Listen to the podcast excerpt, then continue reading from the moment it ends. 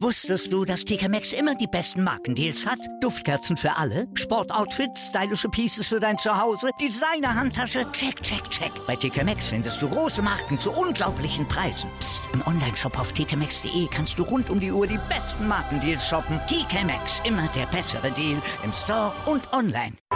Sportplatz mit Malta Asmus und Andreas Thies. Alles rund um den Sporttag auf meinsportpodcast.de. Anpfiff für eine neue Folge von Voy, dem Blindenfußball-Podcast auf meinsportpodcast.de mit mir, Jonas Barkmann. Ja, Anpfiff ist ein gutes Stichwort, schließlich geht es bei diesem Sport mit dem rassenden Leder nicht ohne sie. Gemeint sind natürlich die Schiedsrichter und einer von ihnen ist Nils Haupt, seines Zeichens Obmann der deutschen Blindenfußball-Bundesliga-Schiedsrichter und mit ihm werde ich über seine Zeit als Referee, über die Lehrgänge und natürlich auch über die Regeln sprechen. Hallo Nils. Hallo, guten Abend. Ja, äh, schön, dass du Zeit gefunden hast. Ähm, lass uns mal so ein bisschen deine Vita zusammentragen. Ähm, du bist seit drei, 1993 Schiedsrichter ähm, und Genau. seit 2008 auch beim Blindenfußball tätig als Unparteiischer. Richtig. Warst auch bei Welt- und Europameisterschaften und den Paralympics, also den Olympischen Spielen für Menschen mit Beeinträchtigungen. Genau. Was hat äh, letztlich äh, bei dir den Auslöser gegeben, dass du ähm, sowohl auf dem Feld bei den Sehnen als auch zum Blindenfußball, ich sag mal, nicht abgewandert bist, aber dich auch ein Tick, Stück weit umorientiert hast? Denn schließlich ist die Sportart ja noch relativ jung. Ja, genau. Also ich bin ja schon sehr lange als Schiedsrichter unterwegs und äh, ich hatte mal Lust auf was Neues und da kam dieses Angebot 2008 sehr gelegen, wo dann plötzlich äh, Schiedsrichter für die neu gegründete Blindenfußball-Bundesliga gesucht worden sind. Und so habe ich gesagt, Mensch, interessante Sache. War ja damals bis zur Oberliga auch Schiedsrichter. Und da habe ich gesagt, finde ich eine interessante Sache. Hatte bis da zu dem Zeitpunkt noch gar keine Berührungspunkte mit Menschen mit Behinderung gehabt und fand das sehr interessant, äh, äh, mein Spektrum dann natürlich auch mal zu erweitern. War dann 2008 in Hannover bei äh, so einem Seminar mit dem eigentlich Urschiedsrichter des äh, deutschen Blindenfußballwesens, dem Günter Mankel, der jetzt auch noch unser Ehrenschiedsrichter ist. Ähm, der hat mir mich so ein bisschen mit äh, zwei, drei anderen noch in, äh, in das äh, Wesen der Blindenfußball eingeführt. Damals vielleicht nochmal interessant zu wissen ist, äh, dass Robert Schröder, der heute in der Bundesliga pfeift, damals auch an diesem Lehrgang teilgenommen hat. Dann aber gesagt hat, ja, Mensch, äh, da ist mir die Karriere im traditionellen Fußball noch wichtiger, deshalb ist er da dabei geblieben und ich bin jetzt hier dabei geblieben. So hat sich das entwickelt. Und ist ja eine Erfolgsstory bis heute dabei und wir haben jetzt ja richtig viele Schiedsrichter dazu gewonnen, so dass wir heute, wie gesagt, eine sehr, sehr super Reputation auch auf internationaler Ebene haben. Neben äh, Dustin Fennemann und Patrick Sapozoglu, die jetzt zur Europameisterschaft fahren, noch ganz viele, die auch international öfter unterwegs sind. Christian Jung, Robert Greske, aber auch Julia Kalbau, die auch schon bei einem Frauenturnier in Wien geschnitten hat. Also richtig schöne und tolle Sache und das macht mir weiterhin viel Spaß. Ähm, über die Lehrgänge und über ja, die Entwicklung der Schiedsrichter hat sich ja zahlreich bei euch verändert. Werden wir noch im weiteren Verlauf des Gesprächs schnacken. Ähm, würdest Mhm. du dich äh, als, ich sag mal, deutscher Markus Merck der Blindenfußballszene bezeichnen? In der Tat gab es schon mal äh, ähnliche Vergleiche, äh, aber ich würde, ich würde zumindest sagen, ich bin äh, aktuell der Deutsche mit der meisten Erfahrung, aber ich bin derjenige, der anders als Markus Merck, der jetzt nur noch als äh, Moderator oder oder ähm, einer, der der versucht, das Ganze ein Stück weit äh, von außen zu begleiten. Ich bin ja mittendrin und mir ist es halt wichtig, das in die Breite zu tragen, weil wir uns als Schiedsrichter ja, wie soll man sagen, das äh, Motto gegeben haben, wir wollen Botschafter des Blindenfußballs sein, nämlich Menschen mit Beeinträchtigung in die Mitte unserer Gesellschaft zu bringen. Und das ist mir ein Herzensanliegen und im Übrigen einen der 20 Schiedsrichter, die wir in Deutschland haben, 20 Blindenfußball-Schiedsrichter auch, dieses in die Welt tragen und äh, ja, das macht riesig, riesig Spaß und das ist eine ganz große Herzensangelegenheit. Ich hatte eben gerade in der Einleitung gesagt, ähm, dass du Obmann bist für die Schiedsrichter. Ähm, was genau ist letztlich dann deine Aufgabe im nationalen Bereich? neben der Obmann-Tätigkeit oder bei der Obmann-Tätigkeit geht es insbesondere darum, natürlich Schiedsrichter aus- und fortzubilden, natürlich neue Schiedsrichter zu gewinnen, die alten äh, weiterzubilden und natürlich zu halten, ganz, ganz wichtig. Ähm, die Sachen aus den internationalen Bereichen, also Regeländerungen etc. gut einzubauen. Und mir ist es ganz, ganz wichtig, äh, wir machen das nicht mehr als äh, also in der traditionellen Form, einer hat das Sagen und fertig, sondern wir haben so ein Funktionsteam gebildet. Da sind dann fast alle internationalen Schiedsrichter mit drin und dann natürlich auch Bernhard Ziketzka als derjenige, der bei uns die Ansetzung macht und auch das Thema ähm, Regel, äh, Regelprüfung etc. in der Hand mit hat, so dass das auch sehr, sehr breite Schultern gestellt haben. Mir ist es halt wichtig, dass wir als Blindenfußball-Bundesliga äh, über das Thema Schiedsrichter nicht sprechen brauchen, sondern dass die ihren Sport ausführen können und für den Rest sorge ich. So verstehe ich meinen Job. Getreu dem Motto, ähm, ein Schiedsrichter ist nur dann gut, wenn er nicht äh, gehört wird? Ganz genau, richtig. Oder nur in den entscheidenden Situationen, ne? Und dann äh, mit der richtigen Entscheidung. Das ist ganz, ganz wichtig. Lassen wir uns kurz auf die internationale Bühne schwirren. Ähm, hast du ja. auch noch mhm. bei der IPSA, also beim, bei der International Blind Soccer Association, äh, auch noch einen Job? Äh, ich meine mich da erinnern zu können, dass du da durchaus etwas tätig warst. Also äh, ich habe keinen offiziellen Job bei der IPSA, allerdings bin ich immer dafür auch zu haben äh, für das Schiedsrichter Development Programm. Wir haben in Europa äh, jetzt äh, außerhalb der IPSA so ein Austauschprogramm entwickelt, wo zum Beispiel wir schon äh, großbritannische Schiedsrichter bei uns hatten. Wir waren auch schon in Großbritannien. Der Dustin war ein halbes Jahr dort mal in der Liga tätig. Dann haben dieses Jahr ganz aktuell den internationalen IPSA-Schiedsrichter Luis Perez aus Spanien mit in der Blindenfußball-Bundesliga. Also da können wir uns auf ganz viel Fachkompetenz freuen. Äh, mit der Sprache müssen wir ein bisschen gucken, weil er nur Englisch und Spanisch spricht. Aber ich denke, auch das kriegen wir hin, weil wir sind ja auch als äh, Spieler international und als Trainer und da versteht man sich so. Ich wollte gerade sagen, du hast, du hast ja eben gerade angesprochen, ihr habt ja zahlreiche internationale äh, Schiedsrichter letzten Endes, ne? Also du hast ja angefangen, genau. Robert Kreske, äh, Julia. Kabor, du ja selber ja auch noch, das sind Fennemann, äh, Patrick Saponzoko, genau. das ist ja wirklich äh, wie, wie bei den Torhütern im deutschen Sehnenfußball, da ist ja eine Bandbreite, über die man sich ja gar nicht beschweren muss. Ja, genau, richtig. Also da bin ich auch mega stolz drauf, weil die Leute machen das alle mit Leib und Seele und das ist auch der Erfolgsfaktor bei diesem Sport. Also wenn man da als Schiedsrichter erfolgreich sein möchte, dann muss das mit Leib und Seele erfolgen. Dieses, diese Hingabe, um das Spiel auch zu verstehen, lesen zu können. Und äh, da haben wir in Deutschland ganz, ganz große Fortschritte gemacht. Und natürlich wichtig ist, dadurch, dass wir bei unseren Lehrgängen, auf die wir nachher nochmal kurz auch immer jemanden als Praktiker dabei haben. Letztes Mal war es Rasmus Nayes, äh, Nationalspieler seines Zeichens, der uns auch mal in seine Welt mitgenommen hat, weil nur ohne, äh, nur äh, rein drüber zu reden bringt nichts, sondern man muss auch diesen Perspektivwechsel sich in die äh, Blickrichtung beziehungsweise in die, in die Funktion eines blinden Spielers reinzuversetzen. Das muss man machen, sonst kann das nicht funktionieren. Mhm ähm, allgemein der, der Sport des rasselnden Leders erfreut sich ja immer wieder den Zuschauern. Du hast es ja selber auch mitbekommen an den zahlreichen Stadtspieltagen, aber auch Vereinsspieltagen.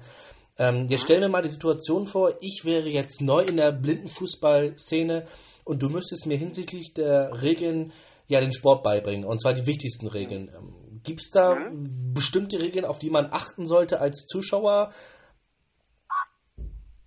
Ja, auf, also als Zuschauer ist es, glaube ich, als erstes mal wichtig, solange der Ball im Spiel ist, muss absolute Ruhe herrschen. Weil die Spieler sehen mit den Ohren und deshalb ist es ganz, ganz wichtig, dass es leise ist. Das ist so die Hauptbotschaft.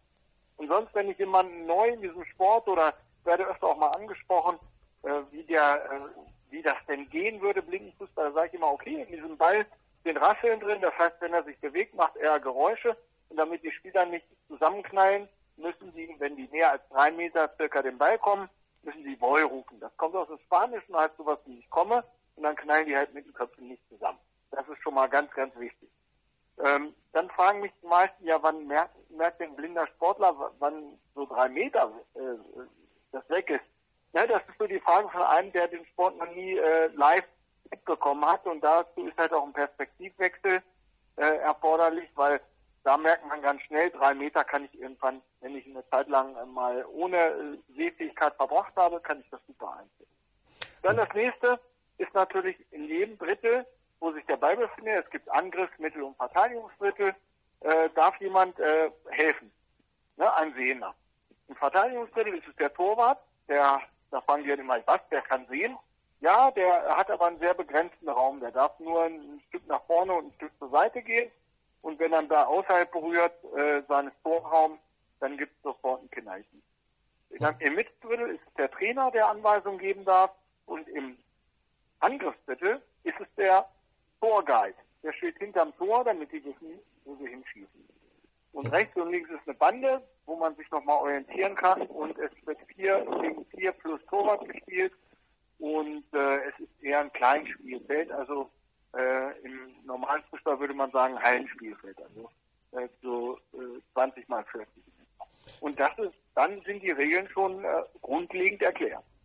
Ich wollte gerade sagen, 20 mal 40 klingt im ersten Moment mal verhältnismäßig klein, aber wenn man halt mhm. wirklich äh, sich ja wirklich nur die ganze Zeit konzentrieren muss, ja. sprich, du hast ja angesprochen, die Spieler sehen mit den Ohren, dann genau. ähm, man kann sich das ja prinzipiell ja fast nicht vorstellen und dann wirklich nur auf ja. dieses Rasseln zu hören, die der Ball erzeugt, oder diesen rasseähnlichen Sound, dieser, den der Ball erzeugt, das ist schon ähm, wirklich anstrengend. Also sowohl körperlich als auch äh, ja, psychisch.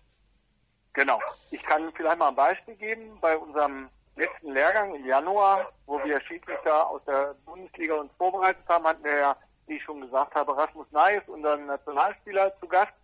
Und äh, äh, wir haben mit ihm mal ein Spiel gemacht, er gegen uns alle. Und er hat uns alle richtig nass aussehen lassen. Und das war wirklich eine irre Erfahrung. Ähm, wir haben das auch auf Video aufgenommen. Da kann man sehr schön sehen. Äh, wir werden das irgendwann der Gemeinde auch mal zur Verfügung stellen, wie Rasmus Neis durch zehn Spieler durchgeht und äh, ja dann auch noch zum Torabschluss kommt. Also es ist wirklich sehr, sehr beeindruckend gewesen. Hm.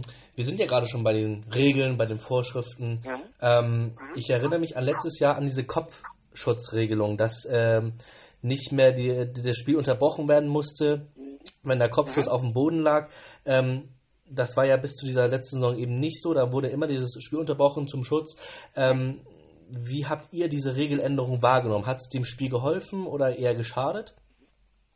Also äh, tendenziell haben wir das ja deshalb gemacht, diese Veränderung vorgenommen, weil wir gemeinsam äh, mit den mit den Aktiven auch äh, gesehen haben, dass diese Regel äh, sich überholt hat. Ne? Also dass, dass es sagt, es gibt ja keine Gefahr, weil spätestens wenn man zusammenstößt und einer hat einen Kopfschutz um, ist ja irgendwo noch eine gewisse Sicherheit gegeben und deshalb kann man auch da weiterspielen. Ähnlich wie beim traditionellen Fußball, wie man, wenn man Schuh verloren hat, darf man ja auch noch bis zur nächsten Spielunterbrechung weiterspielen. Das wurde ja auch geändert.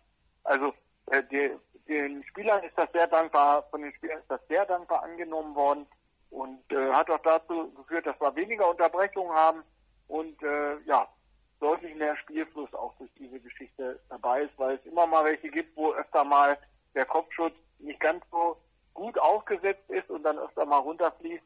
Dann ist natürlich blöd, wenn man dann andauernd da äh, unterbrechen muss. Deshalb war das gut. Vor allem, du hast es ja gerade angesprochen, ähm, der, der Spielfluss kam zustande. Ähm, ja. und, man hat ja immer so diesen Gedanken als, ich sag mal, Neuling, dass Blindenfußball ja verhältnismäßig vorsichtig ist, weil die Leute nicht sehen können. Das ist ja gar nicht so. Die genau. Leute haben keine Hemmung, die gehen dann auch mal ja. mit dem Köpfen voran, prallen dann auch mal zusammen. Gut, mit dem Köpfen jetzt zum Glück jetzt nicht mehr so schlimm. Ähm, da sind ja, ja, in der letzten Zeit ja keine schweren Verletzungen entstanden, aber letzten Endes ist es mir halt auch aufgefallen, dass es ähm, im Vergleich zur Saison 2017 weitaus angenehmer war, weil da einfach ein flüssigeres Spiel war, es war mehr Aktion ja. auch mit dem Ball, ähm, anstatt immer die Uhr anzuhalten. Ich meine, du kennst dieses, ich will nicht sagen ja. Problem, aber diese Situation, du, dass du halt fast schon sekündlich anhalten musstest, weil aufgrund ja. eines Zweikampfes eben, ähm, ja, der, die Zeit angehalten werden musste, es musste neu geordert werden und, und, und. Genau. Richtig. Also für uns war es auch viel angenehmer zu pfeifen, mehr laufen zu lassen, ist natürlich auch ein Stück weit einfacher. Und äh, ich finde es halt sehr toll und bemerkenswert, ähm, dass speziell in dieser, ich nenne es mal die Blindenfußball-Community, wo nicht da die Schiedsrichter sind, da sind die Trainer und da sind die Mannschaften, sondern wir sind eine Community und äh, dass solche Sachen auch sehr einfach entschieden werden äh, konnten, ohne dass man da irgendwie großen Zeitversatz und sagen, sondern wir haben es gemacht. Es hilft dem Sport, das ist ja das Wichtige. Es wollen Menschen mit Beeinträchtigungen Sport ausüben und das soll möglichst unkompliziert sein. Und wenn wir dazu beitragen können, dann ist das super. Gibt es denn letztlich ähm, Dinge, die euch als Schiedsrichter auf dem Feld besonders wichtig sind? Ja, besonders wichtig ist natürlich insbesondere Respekt untereinander. Den erleben wir aber auch tagtäglich. Klar gibt es natürlich Emotionen wie in jedem Sport. Äh, die müssen aber auch sein aus meiner Sicht. Wichtig ist immer, dass man danach in Ruhe drüber reden kann. Und speziell, seit wir jetzt diesen Umbruch in der Nationalmannschaft hatten und seit wir äh, entsprechend auch in der Bundesliga jetzt äh, den einen oder anderen Spieler und den anderen Trainer haben, merke ich, dass dieses Miteinander nochmal deutlich, das war vorher schon äh, sehr ordentlich, aber dass das nochmal noch deutlich besser geworden ist. Zum Beispiel, ich äh, kann mal so eine Situation schildern. Ähm, es ging darum, da habe ich bei dem Spieltag in Dortmund vor zwei Jahren war das, äh, eine Situation entschieden und danach konnte ich mir auch Video angucken. Wir haben ja den Videobeweis noch nicht in der Fußball-Bundesliga, aber dass meine Entscheidung genau falsch rum war und dass die auch deutlich zu erkennen hätte sein müssen. Nun war das eins der letzten Spiele und der Tag war lang und die Konzentration war nicht mehr so hoch. Aber es spricht ja dafür, dass wenn man als Schiedsrichter auch in der Kabine der betroffenen Mannschaft mal geht und sich auch für äh, eine Sache entschuldigt und danach man auch abends zusammensitzt und über die Sache ganz in Ruhe sprechen kann und wir sagen, okay, ist so gewesen und weiter geht's, Blick nach vorne. Und das finde ich halt eine ganz, ganz tolle Sache. Wie wichtig ist es denn, ähm, auch du als Schiedsrichter dann in die Kabine zu gehen und zu sagen, sorry Jungs, ich habe da einen Fehler gemacht, äh, es tut mir leid, ich hätte jetzt äh, auf sechs Meter oder was auch immer letztlich entscheiden müssen? Ja. Also es war ja in der Situation, die ich beschrieben habe, eine spielentscheidende Sache. Da ist es mir schon ein Anliegen, wenn das offensichtlich falsch ist und man es nicht mehr korrigieren kann, zumindest zu sagen und äh, auch Charakter zeigen, dass das äh, falsch ist. Ähm, ich würde das natürlich nicht bei jeder Foul- und Dingsentscheidung machen, weil es gibt ganz viele 50-50 Entscheidungen, wo man sowohl in die eine als auch in die andere Richtung entscheiden kann. Aber auch das ist ja nicht immer das Maß aller Dinge. Und äh, deshalb ist es mir halt wichtig, also bei spielentscheidenden Sachen, das, da muss man schon auch die Größe haben, da reinzugehen. Also das finde ich auch wichtig. Und das ist auch dann absolut legitim und wichtig ist auch der Respekt, der mir damals gezeugt worden ist. Da ist keiner laut geworden oder irgendwas, sondern die Entschuldigung ist angenommen worden und danach ging es weiter. Das ist so wichtig. Ist denn das Schiedsrichtersein als, äh, oder im, im Blindenfußball anspruchsvoller als äh, bei den Sehnen? Also ich würde sagen, es ist anders auf jeden Fall. Das Thema Blindenfußball, du musst ja immer, äh, wenn man das mal für einen, du musst ja eigentlich doppelt gucken. Du musst einmal äh, gucken, was ist, gibt es ein Schieben, gibt es ein Stoßen, gibt es ein Halten, äh, gibt es ein äh, Vergehen mit den Füßen und dann musst du die Voll kontrollieren. Das heißt, du musst immer sowohl hören als auch sehen.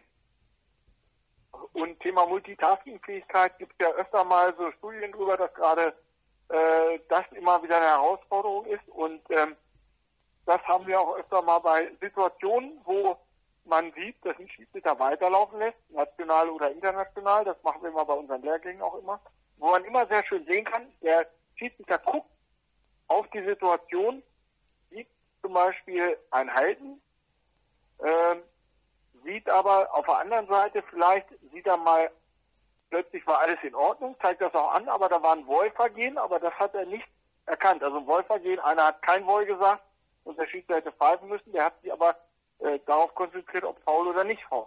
So, und das sind halt Sachen, die herausfordernder sind als im traditionellen Fußball, weil da musst du wirklich nur gucken und brauchst nicht dich auf dein Gehör verlassen. Hm. Danke dir erst vorerst, Nils, für diesen tollen Einblick. Wir ja. machen einen kurzen Werbespot und dann geht's weiter. Und dann mhm. spreche ich mit Nils Haupt, dem Obmann der Blindenfußball-Bundesliga-Schiedsrichter, über die Lehrgänge und natürlich auch über die Entwicklung, die er gerade schon thematisiert hat. Wusstest du, dass TK Maxx immer die besten Markendeals hat? Duftkerzen für alle, Sportoutfits, stylische Pieces für dein Zuhause, Designer-Handtasche, check, check, check. Bei TK Maxx findest du große Marken zu unglaublichen Preisen. Psst. im Onlineshop auf tkmaxx.de kannst du rund um die Uhr die besten Markendeals shoppen. TK Maxx, immer der bessere Deal im Store und online. Wieder live von ihrem Toyota-Partner mit diesem Leasing-Auftakt. Der neue Toyota Jahreshybrid. Ab 179 Euro im Monat. Ohne Anzahlung. Seine Sicherheitsassistenten laufen mit. Und ja, ab ins Netz mit voller Konnektivität. Auch am Start die Toyota Team Deutschland Sondermodelle. Ohne Anzahlung geht's in die nächste Runde. Jetzt los sprinten zu ihrem Toyota-Partner. 100% Sport. Jederzeit auf Abruf. Auf meinsportpodcast.de. Sportplatz mit Malta Asmus und Andreas Thies. Täglich neue Podcasts aus der Welt des Sports.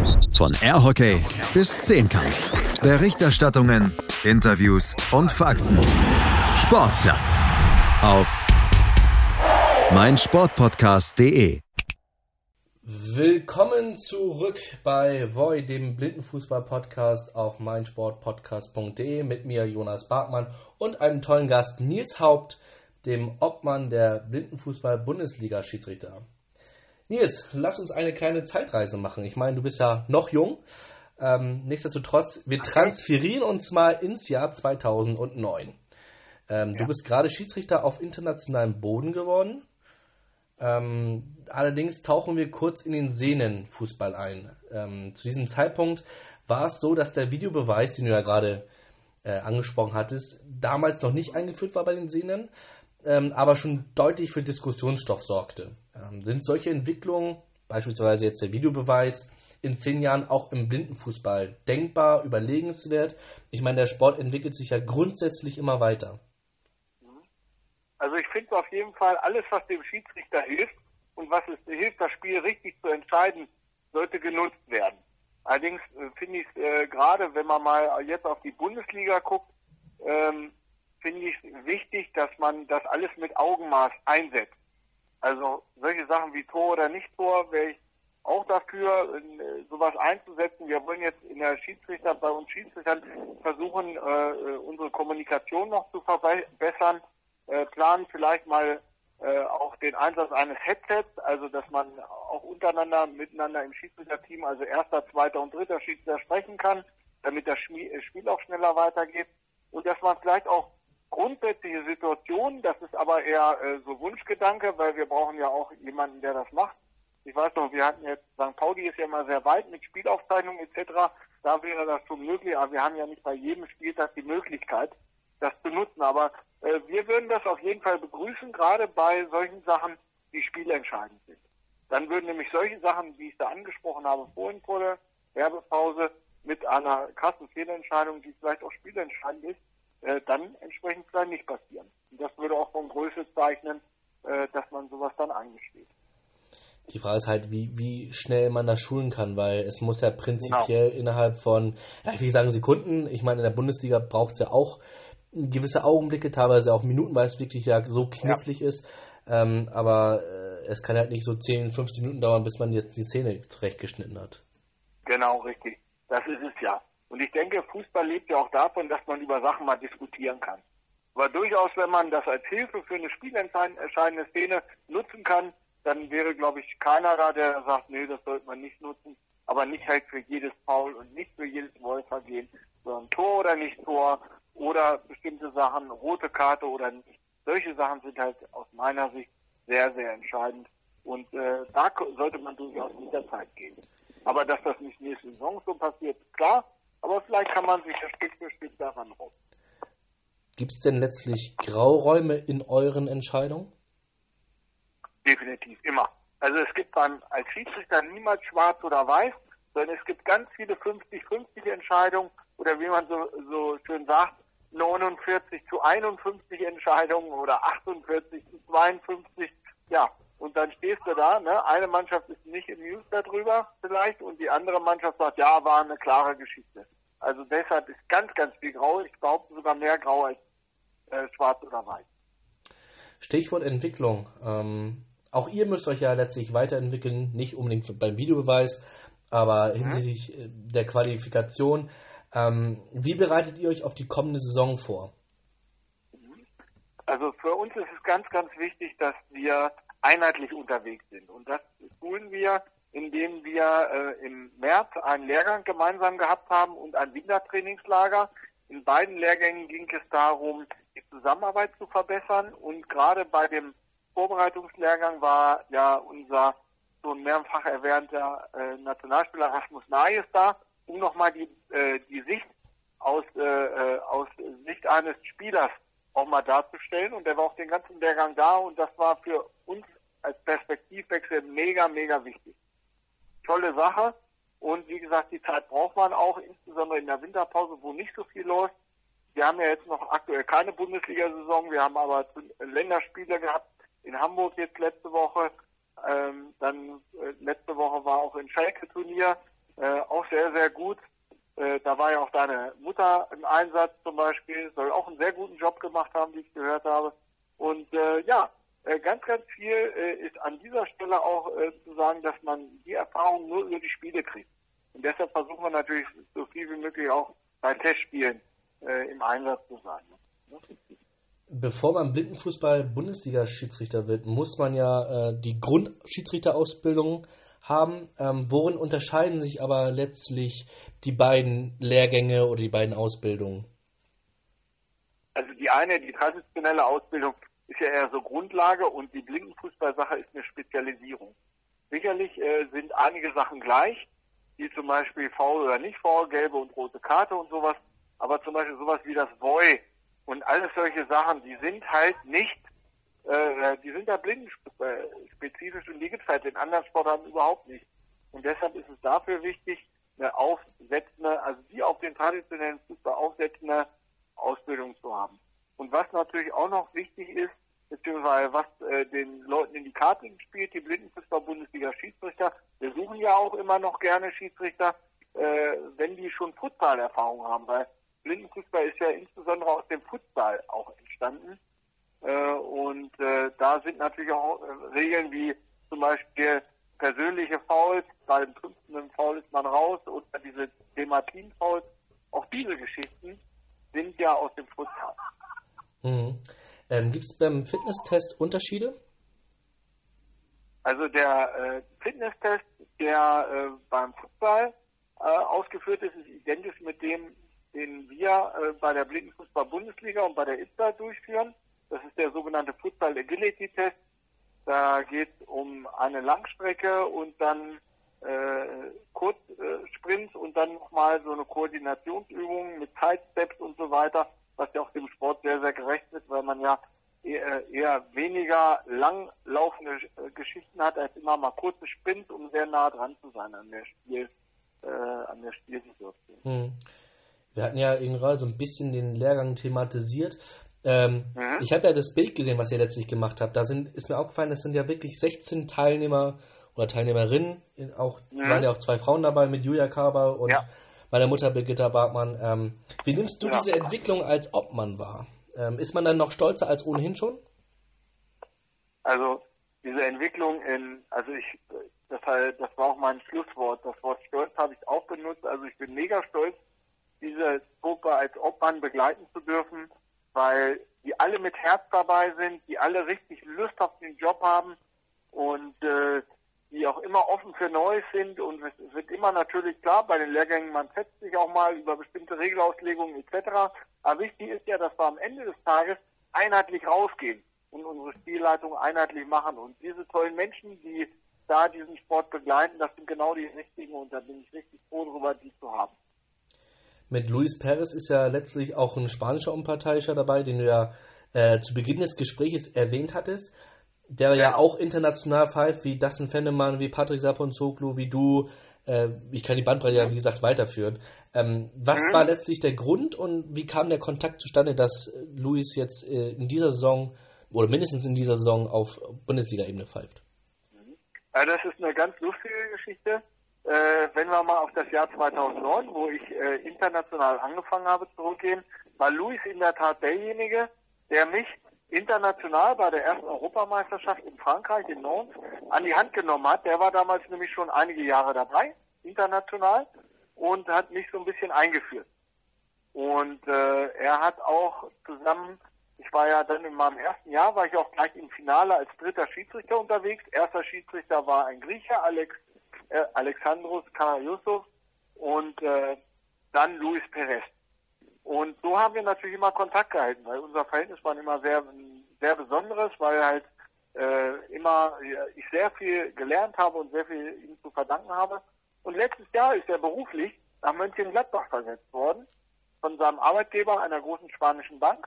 Und er hat mich gefragt, ob es Interesse gibt äh, in Deutschland, äh, äh ob äh, er dort Spiele leiten könnte. Und dann habe ich natürlich gesagt, super, super gerne. Wir haben ihn zum Lehrgang eingeladen. Er wohnt auch nicht weit weg von Patrick Sapunzoglu und äh, auch nicht weit von Dustin. Und Dustin spricht ja nun auch fließend Spanisch.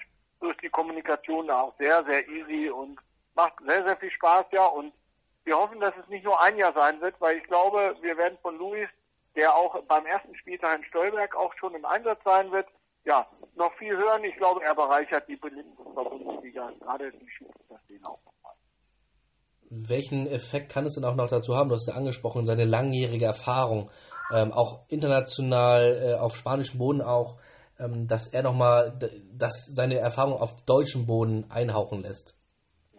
Also ich glaube insbesondere das Thema Emotion, was bei Spaniern natürlich immer sehr äh, temperamentvolle äh, Spieler, die wir ja auch in der Blinkenfußball-Bundesliga haben, gerade die südländischen Typen äh, haben ja den Hang eher ein Stück weit temperamentvoller zu sein. Und Luis ist als Schiedsrichter in Spanien sind natürlich fast alle sehr temperamentvoll. Und das zu handeln, ich glaube, da können wir noch einiges lernen. Mhm.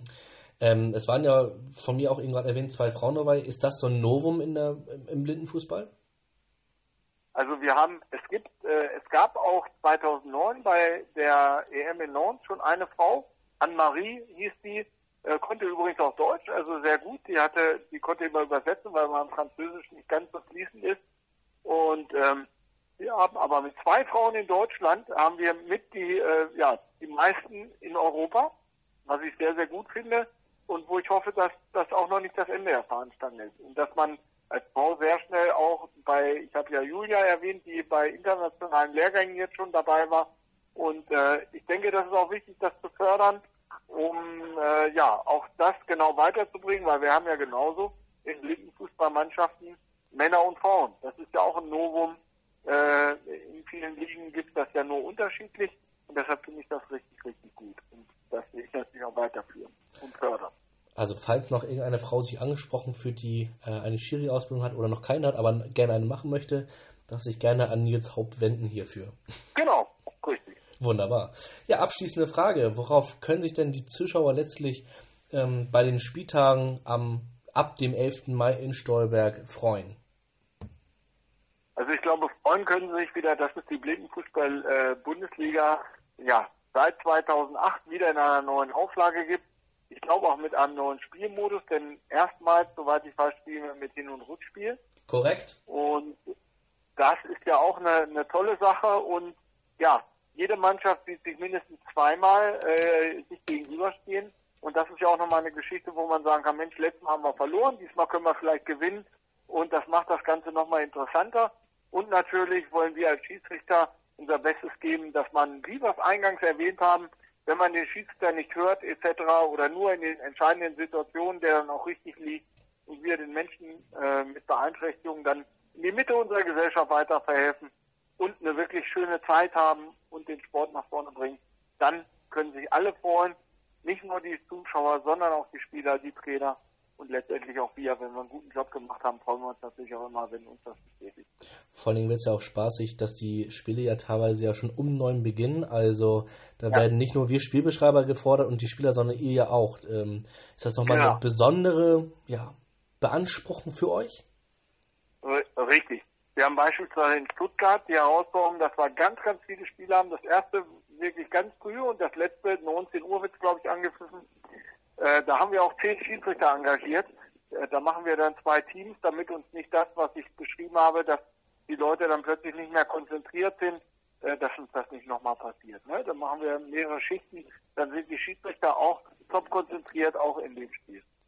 Und vor allen Dingen, ähm, es heißt ja nun mal Bundesliga. Ähm, da genau. wollt ihr natürlich auch den Anspruch haben, die bestmögliche, bestmögliche Leistung ähm, den Spieler zu gewährleisten. In der Tat, genau. Das ist richtig. Wunderbar. Dann bedanke ich mich bei Nils Haupt, Schiedsrichterobmann der Deutschen Blindenfußball-Bundesliga. Und wenn auch ihr, liebe Zuhörer, Lust habt auf tollen, attraktiven, spannenden Blindenfußball, kommt vorbei. Am 11. Mai auf dem Kaiserplatz in Stolberg im Rheinland. Am 22. und 23. Juni, also Juno, äh, am Zentrum für Hochschulsport in Marburg am 20. und 21. Juli in der Derner Straße in Dortmund, am 10. und 11. August am Kreerwald in Stuttgart und last but not least am Finalspieltag in Saarbrücken am 31. August auf dem Tbiliser Platz. Und natürlich werden die Spiele auch wieder live per Audiodeskription für die Zuhörer vor Ort und an den elektronischen Endgeräten beschrieben. Nicht mehr auf meinsportradio.de, sondern direkt auf der Seite blindenfußball.net. Das war's an dieser Stelle. Ich bedanke mich nochmal bei Nils Haupt. Danke sehr gerne, hat Spaß gemacht und viele Grüße und hoffentlich sehen wir sehr, sehr viele Zuschauer äh, und äh, Freunde des Blindenfußballs bei den einzelnen Spieltagen. Vielen, vielen Dank nochmal für die Schlussworte und das war's auch von mir. Von mir, macht's gut, bis dahin, ciao. Ciao. Wieder live von Ihrem Toyota-Partner mit diesem Leasing-Auftakt. Der neue Toyota Jahreshybrid. Ab 179 Euro im Monat. Ohne Anzahlung. Seine Sicherheitsassistenten laufen mit. Und ja, ab ins Netz mit voller Konnektivität. Auch am Start die Toyota Team Deutschland Sondermodelle. Ohne Anzahlung geht's in die nächste Runde. Jetzt los sprinten zu Ihrem Toyota-Partner. Sportplatz mit Malta Asmus und Andreas Thies. Alles rund um den Sporttag auf meinsportpodcast.de.